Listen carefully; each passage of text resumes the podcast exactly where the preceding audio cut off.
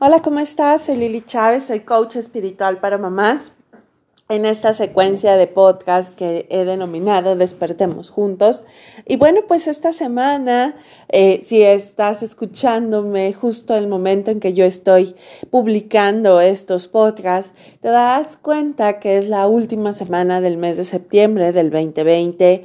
Eh, ya es oficial, ya inició el otoño es la época de la cosecha, pero también es la época de regocijo, es la época en la que en muchas culturas no nada más se festeja el Día de los Arcángeles, sino que también se le da, eh, por ejemplo, en las, en las antiguas culturas ancestrales de, América, principalmente de México. Bueno, pues yo soy mexicana y es la cultura que, que me gusta conocer, de la que me gusta aprender. También se hace festejo al dios Sol, al dios Tlaloc, en agradecimiento a su protección, en agradecimiento a su capacidad de permitirnos cosechar, como es el mes de octubre. Y bueno, pues justamente el día de hoy es el día en que no nada más se festeja el Día de los Arcángeles, sino que también se festeja casualmente toda la fuerza, la voluntad que nos ha dado eh, todas estas energías ancestrales.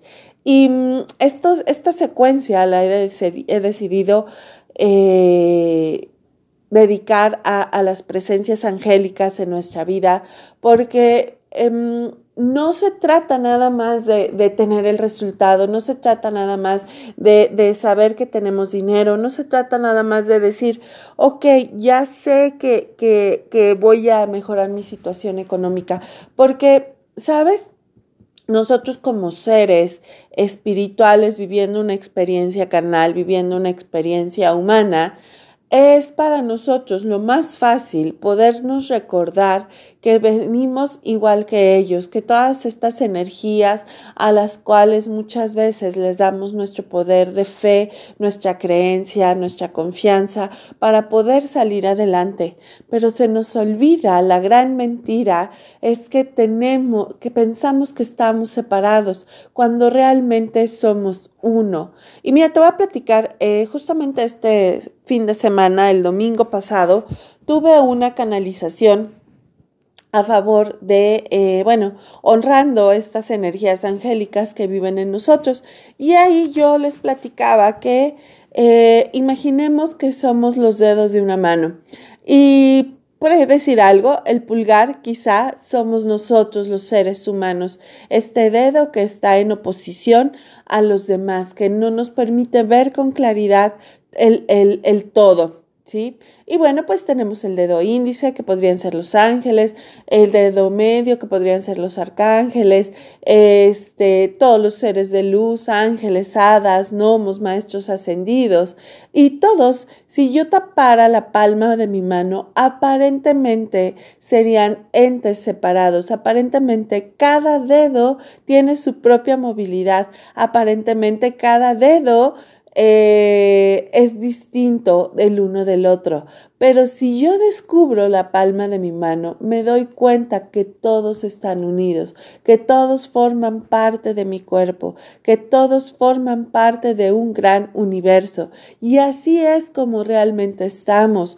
El hecho de que no distingamos muchas veces que estamos ligados a un todo, a un cuerpo celestial, con nuestros ángeles, con nuestros maestros ascendidos, con todos estos seres de luz, no significa que no estemos unidos. No significa que, que, si, por ejemplo, yo me raspo la rodilla, mis dedos no se vean afectados. ¿Cómo se ven afectados? Bueno, pues mi cuerpo empieza a generar más plaquetas, más células, que no nada más, por supuesto, se van a sanar el raspón de la rodilla, sino que empiezan a circular por todo mi cuerpo para poder nutrir y para poder sanar donde se haya dado ese golpe. Es lo mismo con los seres angélicos, es lo mismo con los seres de luz.